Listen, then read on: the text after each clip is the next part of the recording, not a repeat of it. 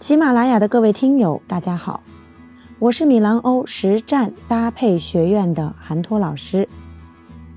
今天呢，我们一起来聊一聊关于电影跨界《杀死比尔》这部电影当中的东西方服饰文化的混搭搭配。这部电影呢，是我个人非常喜欢的影片之一。它的特别之处，也是最吸引我的一点，就是将各种文化的混搭做到了极致。它将东方的静谧内敛和西方的豪放直接形成了非常强烈的对比。无论是从影片的情节，还有景观，以及人物性格、服饰，它都形成了一种非常强烈的对照感。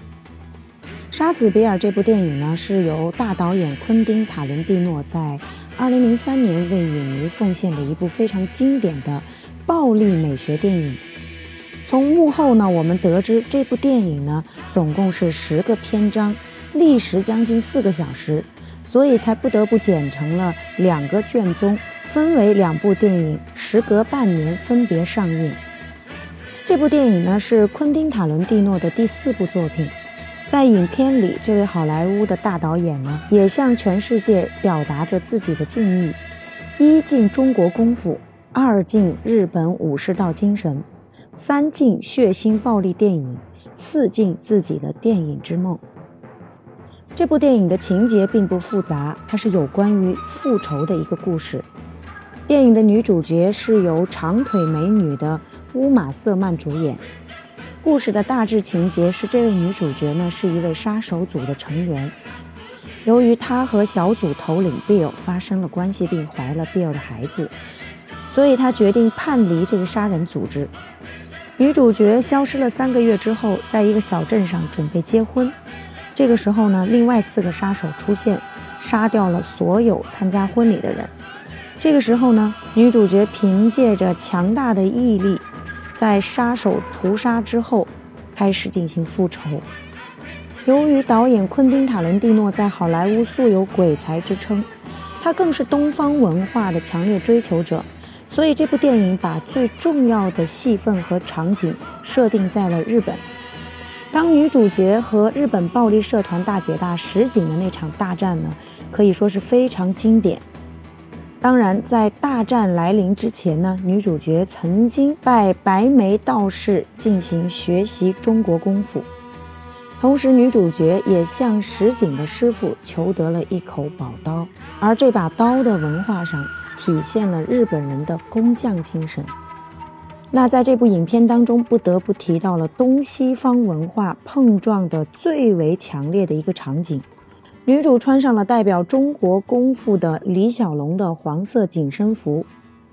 在杀掉上百个社团成员之后，满身鲜血的极具暴力的形象，与石井穿着纯白色的干净整洁的和服，冷艳的东方美人的这样的一种形象，形成了极大的对比，而他们所选择的决斗现场。是代表日本景观特点的园林静谧的雪景场面，安静而洁白，静谧的可以听到每一滴水落下的声音，而这两个人之间心里却燃烧着复仇的火焰，在皑皑白雪的场景里血肉横飞。也许这就是暴力美学的极致表达，它将东方与西方，静与动。完美与破坏，残酷黑暗与纯净，形成了极致的反差。从这部电影的人物造型，刘玉玲所扮演的石井，让我们看到了来自东方女人的安静与爆发力。东方的禅意文化和西方的哲学形成了强烈的碰撞。在这部电影当中的从服饰、场景。景观、园林，乃至于处事的方式特点，都让人回味无穷。从代表日本文化的纯白色的和服，再到白眉的中国的道家文化的服饰，最后到金发碧眼的乌玛·瑟曼，穿着改良之后的来自西方理解的中国功夫的美式表达。所有这一切让我们感受到了东西方文化的极致对比与冲撞。说到这里，韩老师突然想起来，在清华的研究生院，在给学生上课的时候，当时问到大家一个问题，就是关于我们现在穿的是东方服饰还是西方文化的服饰。很多同学面面相觑，有的同学答到我们穿的是西方，有同学答到我们是东方，还有同学答到我们是东西方结合。也就是说，有很多人对于我们当代人所穿的服饰的文化并没有理解。我们看到我们现在穿的衬衫、夹克、牛仔裤、T 恤，无一例外是来自西方服饰文化的产物，而东方文化的图案以及细节，包括盘扣的一些元素，都只是在局部点缀而已。所以这就是为什么很多人在搭配服装的时候，并没有理解这种文化的服饰的含义，所以搭出来给人感觉呢是没有风格，而且搭配出来总有一种说不清道不明的一种奇怪的感觉。这就是我们对西方服饰文化的一种根源上以及逻辑上的理解还不够深透。在我们培养搭配师的时候，我们讲求一个搭配逻辑，也就是我们在搭配的时候要讲求逻辑。比如说，我们看到凉鞋配棉袜，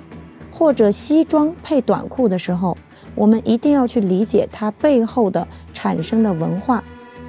以及当时在这样搭配的人的一种穿着的环境、气候、人文等一系列的因素。所以说，搭配它本身是有文化逻辑的。好的，那今天韩老师就为大家分享到这里，我们下次再见。